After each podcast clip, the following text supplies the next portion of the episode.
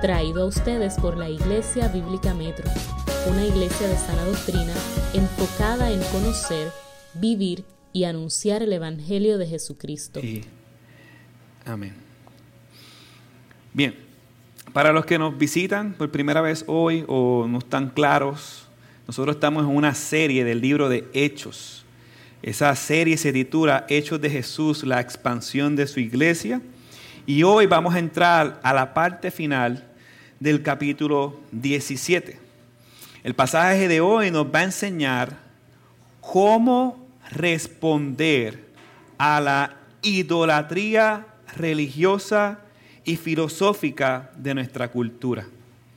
Y nos mostrará cómo examinarnos para ver realmente si conocemos al Dios de la Biblia o a un Dios falso, un ídolo disfrazado del Dios verdadero. El texto que vamos a estar exponiendo hoy es Hechos 17, capítulo, a versículo 16 al 34. El tema de hoy se titula Al Dios desconocido, la apología de Pablo, una respuesta bíblica a la idolatría y la filosofía, primera parte. Así que vaya conmigo a Hechos 17, versículo 16, y nos podemos de pie en reverencia a la palabra de Dios.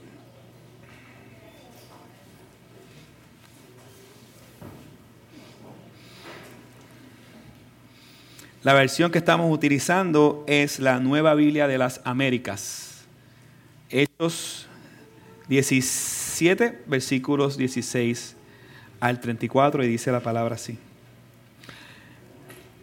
Mientras Pablo los esperaba en Atenas, su espíritu se enartecía dentro de él al contemplar la ciudad llena de ídolos Así que discutía en la sinagoga con los judíos y con los gentiles temerosos de Dios y diariamente en la plaza con los que estuvieran presentes. También discutía con él algunos de los filósofos, de los filósofos epicúreos y estoicos. Y algunos decían, ¿qué quiere decir este palabrero? Parece ser un predicador de divinidades extrañas, decían otros, porque les predicaba a Jesús y la resurrección. Entonces tomaron a Pablo y lo llevaron al aerópago, diciendo, ¿podemos saber qué es esta nueva enseñanza que usted proclama? Porque le oímos decir cosas extrañas, por tanto queremos saber qué significa. Pues todos los atenienses y los extranjeros de visita allí no pasaban el tiempo en otra cosa, sino en decir o en oír algo nuevo. Entonces Pablo poniéndose en pie en medio del arópago, dijo, varones atenienses, percibo que ustedes son muy religiosos en todo sentido, porque mientras pasaba y observaba los objetos de su adoración, hallé también un altar con esta inscripción, al Dios desconocido. Pues lo que ustedes adoran sin conocer, eso yo, eso les anuncio yo el Dios que hizo el mundo y todo lo que en él hay, puesto que es Señor del cielo y la tierra, no mora en templos hechos por manos de hombres, ni es servido por manos humanas como si necesitara de algo, pues que Él da a todos vida y aliento y todas las cosas. De uno solo Dios hizo todas las naciones del mundo para que habitaran sobre la superficie de la tierra, habiendo determinado sus tiempos y las fronteras de, los lugares donde viven, para que buscaran a Dios y de alguna manera palpando lo hallen, aunque Él no está lejos de ninguno de nosotros. Porque en Él vivimos, nos movemos y existimos Así como algunos de los poetas de ustedes han dicho, porque también nosotros somos linaje suyo. Siendo pues linaje de Dios, no debemos pasar, no debemos pensar que la naturaleza divina sea semejante a oro, plata o piedra, esculpidos por el arte y el pensamiento humano.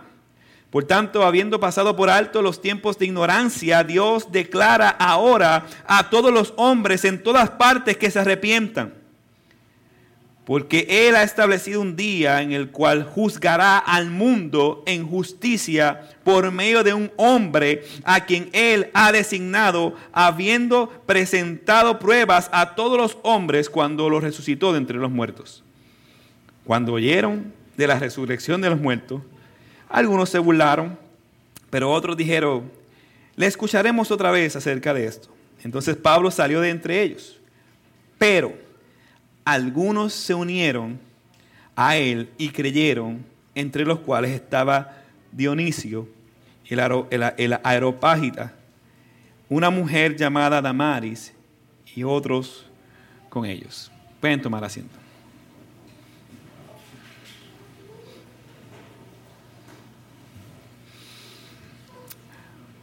Unos 400 años antes de este evento, el filósofo Platón escribió uno de, los, de las primeras obras literarias, de sus primeras obras literarias, se titulaba La Apología de Sócrates. Aquí Platón narra la versión del discurso de Sócrates. En ese momento Sócrates fue acusado de corromper a la juventud, de no creer en los dioses del Olimpo y de enseñar divinidades o deidades o cosas extrañas. Sócrates terminó siendo enjuiciado injustamente, pero gracias a, a, Platón hoy en día tenemos esta apología, esta defensa de Sócrates. Ahora bien, 450 años luego de estos eventos, vemos a otro hombre haciendo apología en el mismo lugar donde Sócrates hizo una apología, una defensa. Y esta apología era mucho más y es mucho más elevada que la apología o la defensa de Sócrates. Una defensa ante la idolatría, una defensa ante las falsas filosofías, y esta apología del apóstol Pablo que vamos a estudiar estas próximas semanas nos sirve para mucho el día de hoy, contrario a la apología de Sócrates. Si existe una apología una defensa necesaria para nuestros tiempos es esta. Estamos en un gran problema doctrinal, eclesiológico, cultural, por un lado tenemos a personas que creen, que se creen que son cristianos, pero bíblicamente no lo son. Eso eh, hace unos días estaba desayunando con un pastor hace unas semanas y nos pregunta a Rosa y a mí sobre eh, su misión en Venezuela y todo lo demás y me llamó la atención y cuando me pregunta y me dice, bueno, por lo menos en Puerto Rico el 70%, 80% son cristianos. Y yo abrí los ojos así y yo le dije, ¿qué Puerto Rico es ese? ¿Usted ha visitado Puerto Rico? Sí, hace tiempo, de vacaciones, ¿verdad? Sí, ok, ya sé por qué usted dice eso. Yo le diría que ni un 30%. Culturalmente se denomina cristiano, pero bíblicamente no somos cristianos. Tenemos a personas dentro de denominaciones que se creen que conocen a Dios y conocen y que sana doctrina y eclesiología y están lejos de Dios. Tenemos una cultura de personas que piensa que asistir a la iglesia es tener una relación con Dios. Y para el colmo, esta cultura eclesiológica rechazan cualquier enseñanza que no se amolde la enseñanza de su cultura eclesiológica. Por otro lado, tenemos un país sumergido en idolatría y en el orgullo de filosofías, ideologías huecas. Esa es la descripción espiritual de nuestro país. Idolatría, idolatría cultural, idolatría religiosa, idolatría en la filosofía, ideas que no vienen de Dios. En eso lo aplaudimos y lo exaltamos. Pero para eso Dios nos ha colocado el regalo de Hechos capítulo 17, versículos 16 al 34. Y nos ha mostrado la apología del apóstol Pablo. Esta defensa es suficiente para que nosotros comprendamos cómo nosotros como cristianos debemos responder a las idolatrías y filosofías huecas de nuestro contexto y nuestra cultura. Porque como dice Salomón, no hay, no hay nada nuevo debajo del sol, la historia siempre se repite, son las mismas ideas con disfraces diferentes. Y a su vez, esta apología nos llama a examinarnos a nosotros mismos para saber si realmente tú conoces al Dios de la Biblia. O si solamente conoces al Dios que te enseñaron tus padres, al Dios de tu cultura, a la idea de tu cultura, etc. Esta apología desmenuza nuestro corazón y nos enseña si realmente hemos creído en el Dios de la Biblia y nos enseña cómo defender y hacer apología ante religiones falsas, ideas falsas, filosofías falsas. Ahora bien, ¿cuáles son las tres maneras que nos muestra el apóstol Pablo para examinar o para responder ante la idolatría religiosa y la filosofía hueca a la luz de este pasaje. Pues hay tres ideas principales. Ante la idolatría, versículo 16 al 21, debes dolerte y airarte y anunciar al Dios que para muchos es desconocido. La segunda, ante, la idolatría, versículo 22 al 29, debemos examinar, exaltar la imagen del Dios que conoces. Y número tres, ante la idolatría, debes llamar al arrepentimiento para los que desconocen a Dios, entonces puedan conocerlos y ser salvados de su juicio. Versículos 30 al 34. Hoy vamos a tocar el primer punto. Ante la idolatría, debes dolerte airarte y anunciar el evangelio del Dios desconocido. Versículo 16 al 21. Veamos la reacción del apóstol Pablo en el versículo 16. Vaya conmigo. Dice, mientras Pablo les esperaba en Atenas, su espíritu se enardecía dentro de él al contemplar la ciudad llena de ídolos. Este es uno de los pocos episodios donde tú vas a ver al apóstol Pablo haciendo una misión solo. Pero debe de entender el contexto. Porque siempre que tú ves a Pablo, lo ves que andaba en grupo. Pero en esta ocasión está solo. Contrario a lo que enseñó Jesús, contrario a lo que enseña la Biblia, ¿por qué siempre Pablo andaba en grupo. Pablo andaba en grupo porque Jesús siempre habló de que es en grupo, es en unidad que se debe llevar el Evangelio de Jesucristo. Porque no es bueno que el hombre esté solo, dice la Biblia. Porque plantar iglesias y alcanzar a los perdidos es una misión en comunidad. Porque la soledad, tarde o temprano, nos puede llevar a pecar contra Dios. Y nosotros no estamos diseñados para andar solos, sino para andar en manadas, en comunidad. Pero debido a la persecución que iba a enfrentar Pablo en Berea, Pablo tuvo que ser enviado solo a Atenas a esperar su equipo misionero, a esperar su equipo de plantación de iglesia. Y yo veo esto y digo, hay de aquellos que les gusta estar solos. Porque bíblicamente la soledad no es algo bueno. Si a usted le gusta estar solo y vivir solo, déjame decirle que usted tiene un gran problema delante de Dios. Porque Dios no nos diseñó para vivir solo, aunque siempre estamos con Él. Dios nos llama a vivir en comunidad, a vivir en hermandad.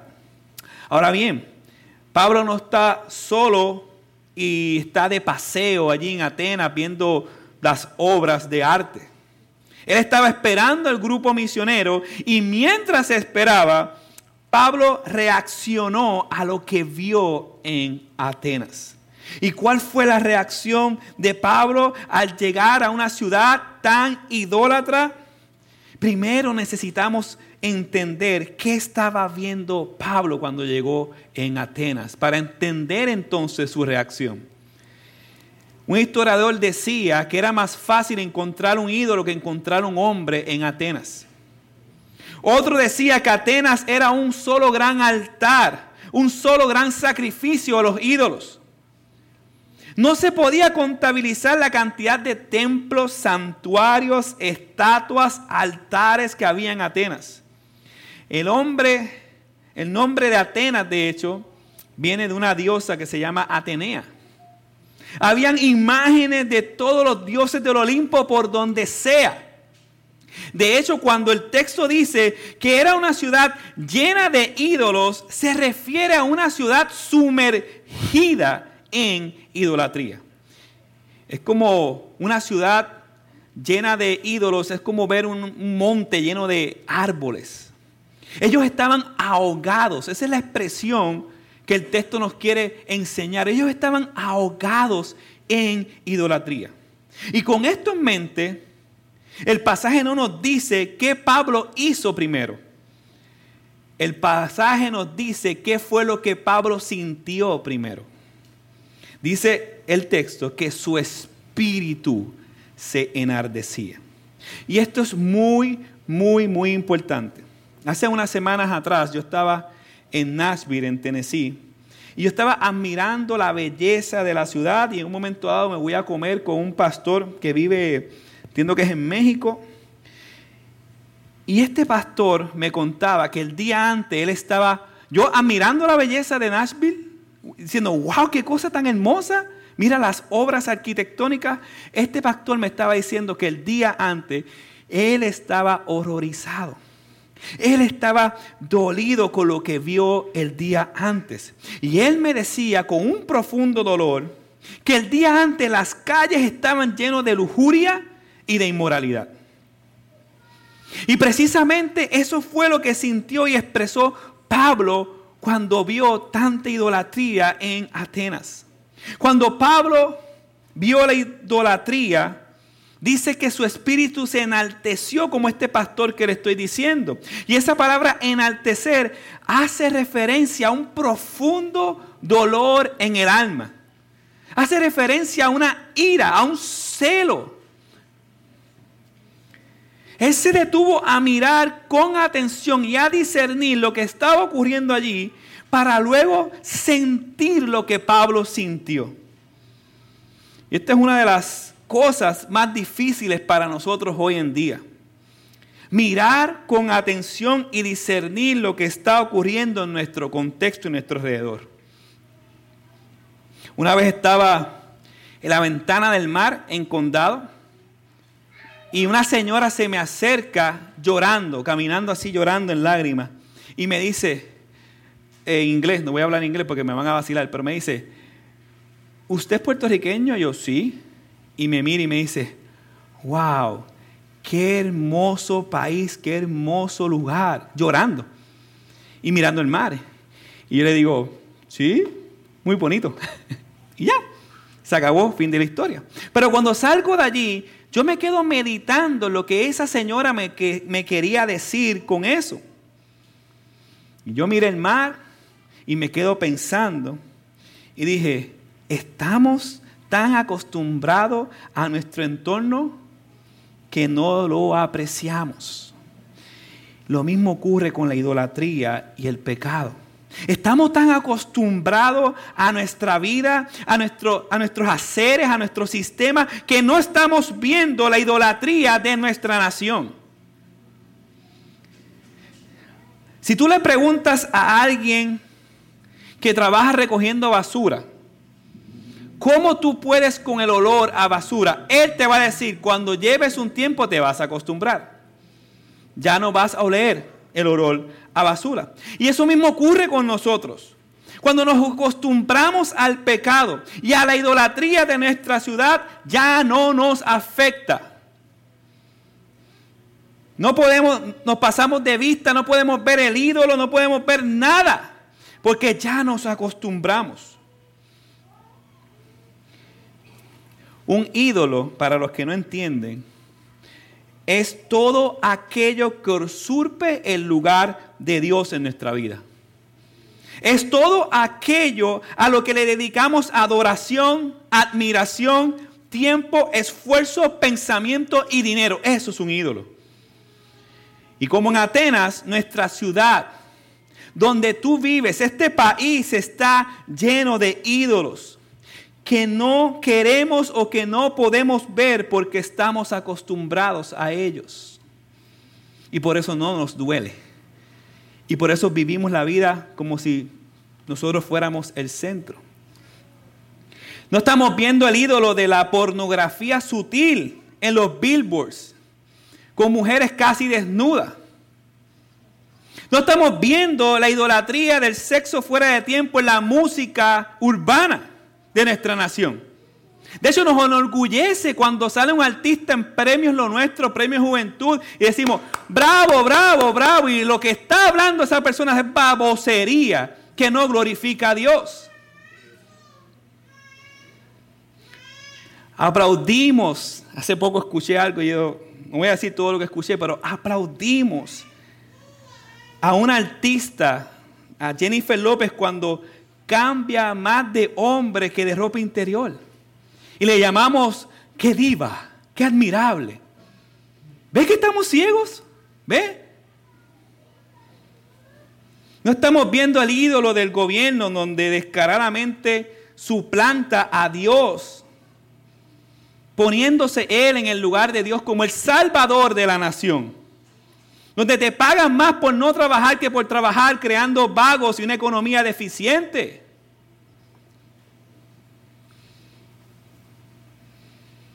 Pensamos, gloria a Dios, nos está dando el dinero. Sí, sí, ahora, pero lo va a pagar tu hijo y tu nieto. Ahora el ídolo del gobierno determina cómo la iglesia hace iglesia. No estamos viendo el ídolo del trabajo donde descuidamos nuestra familia, nuestra esposa, nuestros hijos con la excusa de que estamos supliendo más. Estamos supliendo más. No estamos viendo el sutil y peligroso ídolo de la religiosidad donde me visto de cristiano, asisto los domingos a la iglesia, pero no le hablo a nadie de Jesús, no tengo compañerismo, no leo la Biblia, no aporto nada a mi comunidad, juego con el pecado y no me arrepiento de nada. Familia, los ídolos, si yo fuera a dar una predicación de ídolos, fueran seis predicaciones. Porque hay tantos y tantos ídolos interminables en nuestra nación pero más interminables son los ídolos de nuestro corazón. De hecho, los ídolos que estamos viendo en la música, en el trabajo, en los premios, son producto de nuestro corazón. Jesús dijo en Mateo capítulo 15, versículo 19, porque del corazón salen los malos pensamientos, los homicidios, los adulterios, las fornicaciones, los hurtos, los falsos testimonios, la blasfemia, la avaricia el egoísmo, la pornografía, el orgullo, el narcisismo, el tiempo en las redes que descuidamos nuestra relación con Dios, todo es producto de nuestro corazón. En nuestro corazón está ardiendo en fuego y estas cosas son la leña que hace que el fuego crezca. ¿Y cómo entonces debemos luchar? ¿Cómo luchar contra la idolatría de nuestra nación? ¿Cómo luchar con nuestra propia idolatría? No es rompiendo los billboards. No es parándonos frente al Capitolio y decir idólatras, huyan. No. No es haciendo otra cosa que no sea, escúcheme bien, inicialmente, dolernos. Dolernos. Pablo sintió un profundo dolor en su alma porque Dios no era glorificado en, en su ciudad. El asunto más que las estatuas que reflejaba el corazón de la ciudad. El asunto más que lo externo es que lo externo estaba reflejando un problema en el corazón. Lo externo de esta nación, de este país, las leyes que aprueban y toda la barbaridad, solamente está reflejando el problema en nuestro corazón, que no estamos adorando al Dios verdadero. Cuando una nación adora al Dios verdadero, no vas a tener problemas de Billboard. Una cosa que me llamó la atención, yo no sé si, si Nashville es de izquierda o derecha, pero tiene algo de cristiano, es que en, la, en el exterior yo no veía lo que yo veo aquí en este país. No veía anuncios pornográficos, no veía... Y me llamó la atención, lo pude detectar. Y yo, gloria a Dios, por lo menos me mostraste algo. Pero eso es producto del corazón de la nación. Producto de nuestra cultura. Yo les hago una pregunta a todos los que están aquí. ¿Ese es tu sentir cuando tú ves la idolatría de tu ciudad?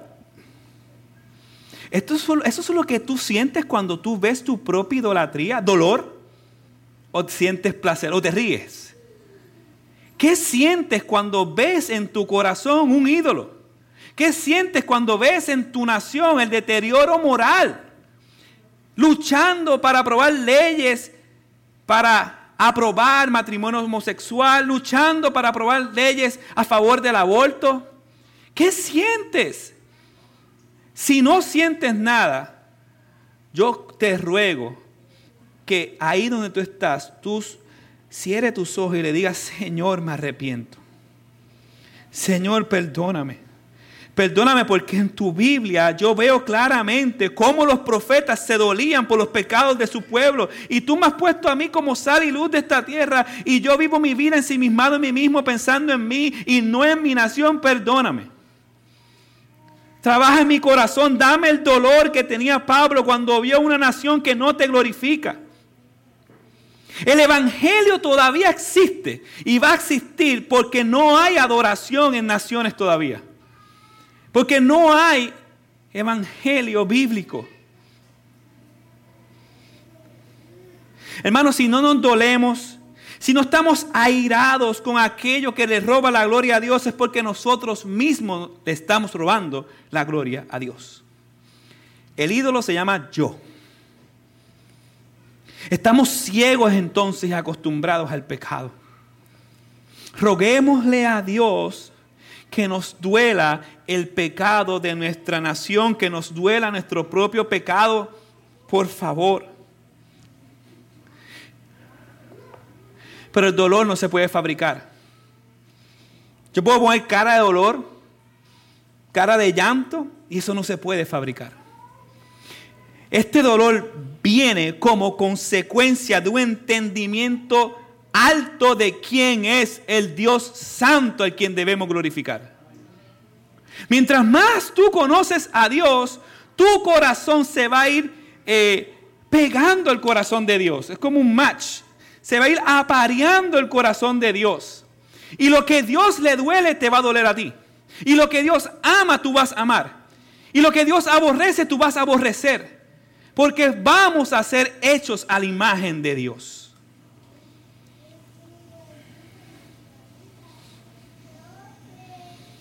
Pablo tenía un entendimiento claro de la santidad de Dios, pero también Pablo tenía un entendimiento claro de la esperanza de la nación y era el Evangelio.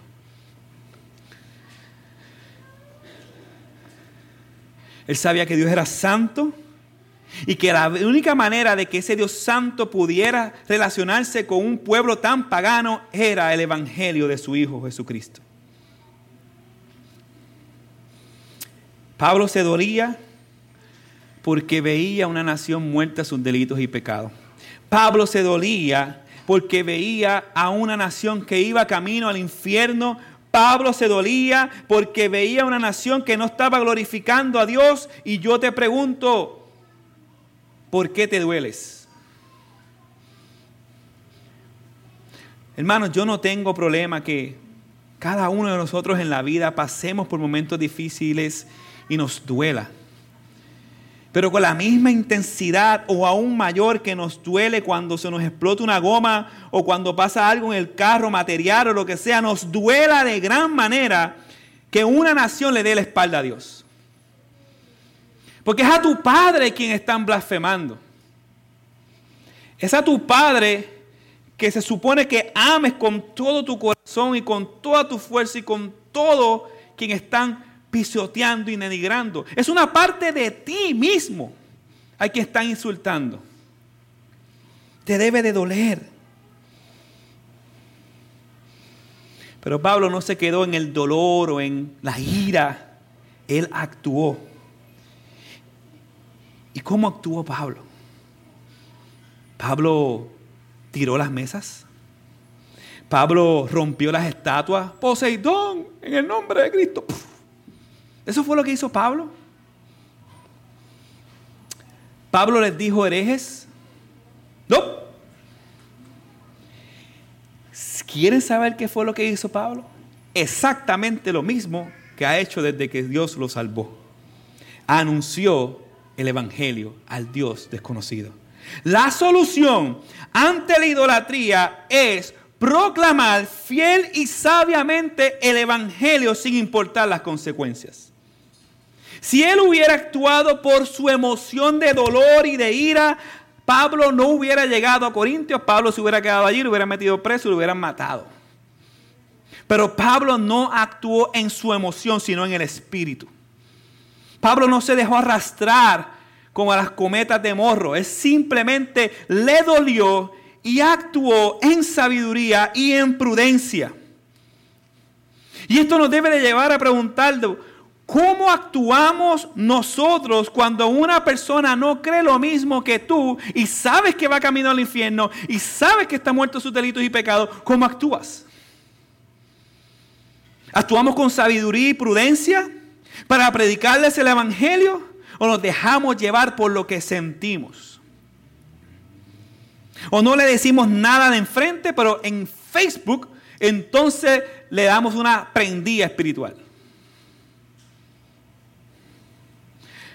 ¿Cómo reaccionamos ante la idolatría, la injusticia y el pecado que vemos?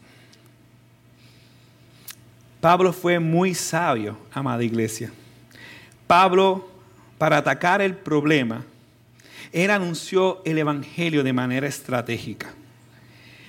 En tres lugares distintos y a cinco grupos de personas diferentes. Mucha sabiduría. Él simplemente pudo hablar el Evangelio, entrar a un lugar y decir, esto es lo que hay, pero él fue estratégico. Él fue primeramente a los suyos y después poco a poco entonces fue a los demás. Él anunció el Evangelio en la sinagoga, en la plaza y en el areópago el lugar oficial donde se discutían las leyes y la filosofía. A judíos, gentiles temerosos de Dios, atenienses y filósofos que se dividían, se dividían en dos grupos principales, los epicúreos y los estoicos, versículos 17 al 18. Ahora bien, para nosotros entrar en la apología de Pablo, la cual vamos a estar tocando la semana que viene, es importante entender ¿Qué creían estos dos grupos religiosos que eran los que predominaban en la idolatría de su nación? Ya que la apología de Pablo, Pablo va a exaltar la imagen de Dios y cuando Pablo exalta la imagen de Dios va a destruir los argumentos filosóficos de estos dos grupos. Por un lado, la filosofía Epicuria enseñaba que el fin supremo de cada hombre consistía en evitar el dolor. Escuche, los epicúreos creían que el fin supremo de cada hombre era evitar el dolor. Pare de sufrir. Pare de sufrir. ¿Saben esa secta? Muy bien. Los epicúreos eran materialistas y aunque no negaba la existencia de Dios, creían que Dios estaba tan lejos y tan envuelto en sus asuntos que no se involucraba con su creación. Hay más. Eso lo vamos a hablar la próxima semana. Por otro lado, los estoicos enfatizaban en la disciplina personal y en el dominio propio. El placer no era bueno y el dolor no era malo. Por los opuestos. Lo más importante era seguir la razón, perdonar, ser autosuficientes. Así que esta filosofía era egocentrista al punto de decirle a algunos que el suicidio era honorífico. En resumen, por un lado los epicúreos decían, disfruta la vida. Y los estoicos decían, soporta la vida. Pero Pablo le anunciaba la verdadera vida, el camino y la verdad que era Jesucristo. Y la resurrección.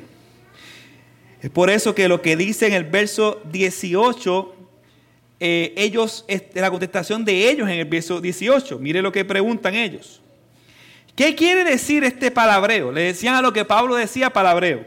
Parece ser un predicador de divinidades extrañas, porque para ellos pensaban que Jesús era un Dios y la resurrección era otro Dios.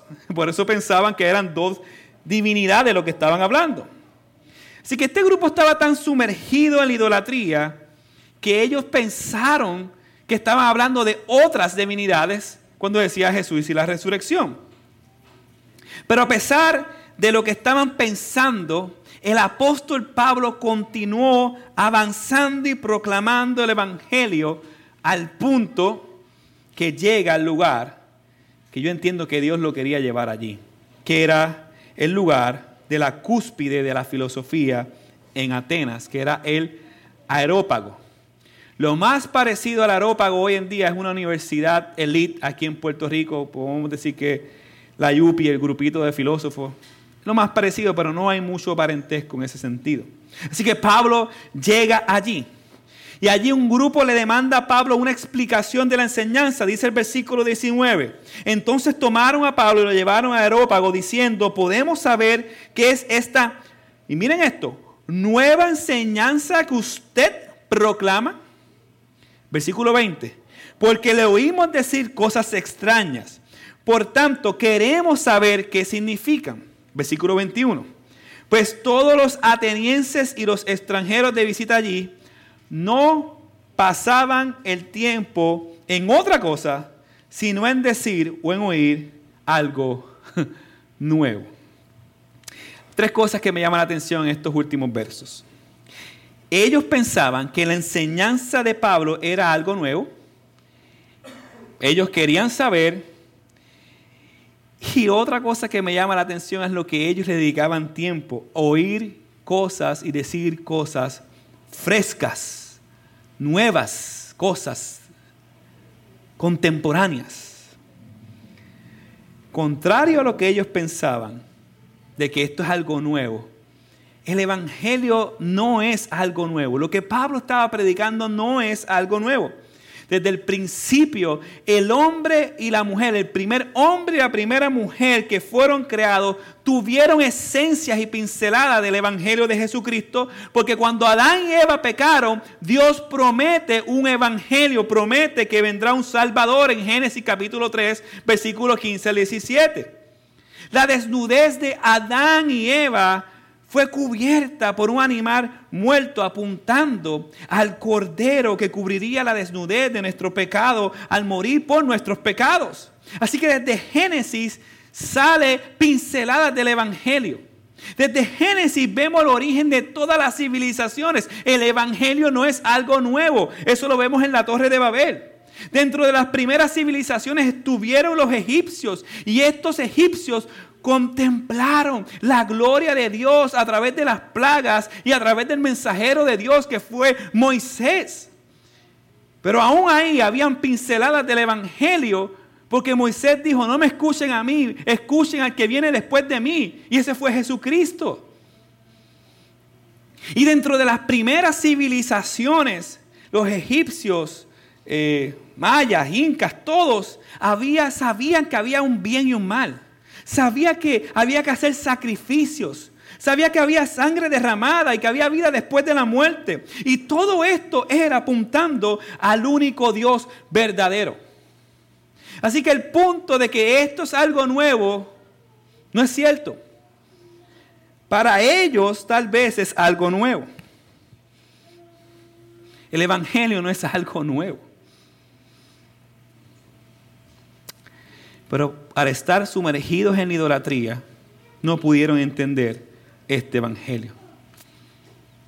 Lo mismo pasa con nosotros, amada iglesia. El Evangelio bíblico que estamos escuchando hoy, escuchamos cada día en este país, no es algo nuevo.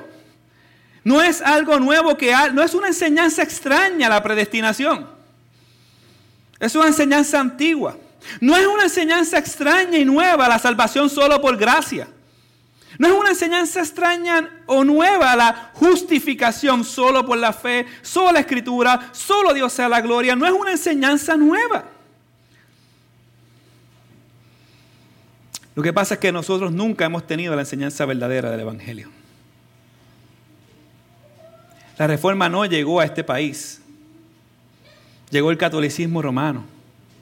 Y ahora es, ahora es, dos mil años después, es que ahora nosotros estamos enseñando el verdadero evangelio. Gloria a Dios por la misericordia que tiene Dios de nosotros, porque la fe viene por el oír y el oír por la palabra de Dios. Si nosotros no tuviéramos ese evangelio, no hay salvación, no hay esperanza. Así que Dios quiso que nosotros escucháramos este evangelio hoy en día. Para arrepentirnos de nuestro pecado y tener una esperanza firme y segura. Durante siglos, este país se ha sumergido en enseñanzas extrañas que no son el Evangelio. Cuando ahora viene el Evangelio bíblico, muchos lo rechazan porque están adoctrinados a la enseñanza falsa de un Evangelio por obras. Lo otro que me llama la atención es que ellos querían saber. Pero ellos querían saber para añadir a su conocimiento una doctrina nueva, no para reemplazarla, lo mismo que pasa hoy en día. Hoy en día queremos saber más, pero no es para morir a enseñanzas viejas que no son bíblicas, sino para añadirle a mi enseñanza y decir conozco más. Eso es orgullo, eso es idolatría. Escuchar una enseñanza bíblica implica un compromiso bíblico, implica una entrega, un sacrificio de nuestra parte. Y por eso muchos saben y dicen, sí, ese es el Evangelio bíblico. La salvación es solo por gracia. El arrepentimiento, la fe verdadera, sí, yo lo sé. Pero si hago eso, mi familia me va a dejar. Si hago eso, tal vez me votan de mi denominación y no puedo cobrar el chequecito. El Evangelio implica un compromiso, arrepentimiento y seguir a Cristo.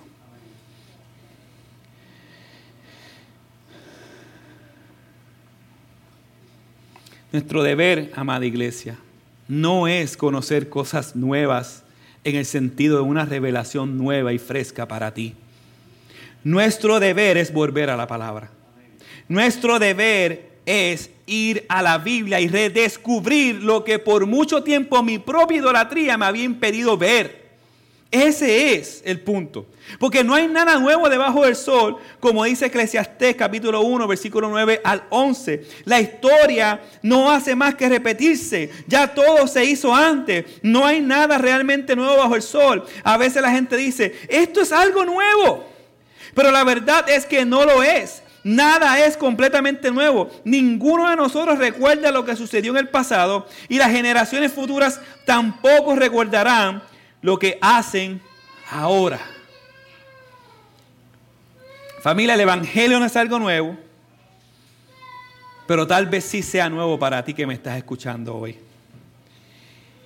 Y si es nuevo para ti, tienes un deber y tienes que responder al Evangelio.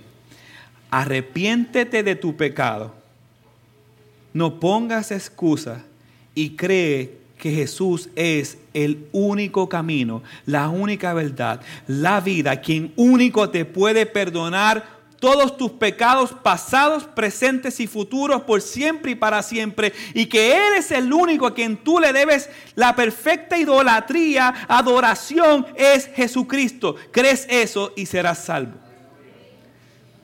Tal vez sí el Evangelio es nuevo para ti. Debes hacer morir la idea de tu cultura. Debes de venir a Cristo en arrepentimiento y fe y creer, alejarte de cualquier sistema religioso que sea por obras y creer en humildad.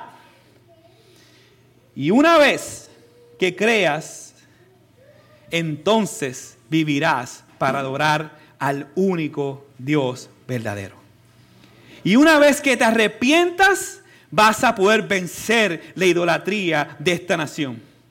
Y una vez que creas, vas a ser salvo por siempre y para siempre. Y una de las maneras que cuando tú creas y cuando seas creyente, que vas a glorificar y adorar a Dios, es lo que hoy celebramos. Y es la ordenanza de la Santa Cena del Señor es cuando tú crees en Cristo como tu único Señor y Salvador, que Él te invita y te hace partícipe de su cuerpo. Te hace partícipe de qué? De la resurrección. Y hoy, amada iglesia, hoy celebramos la cena del Señor.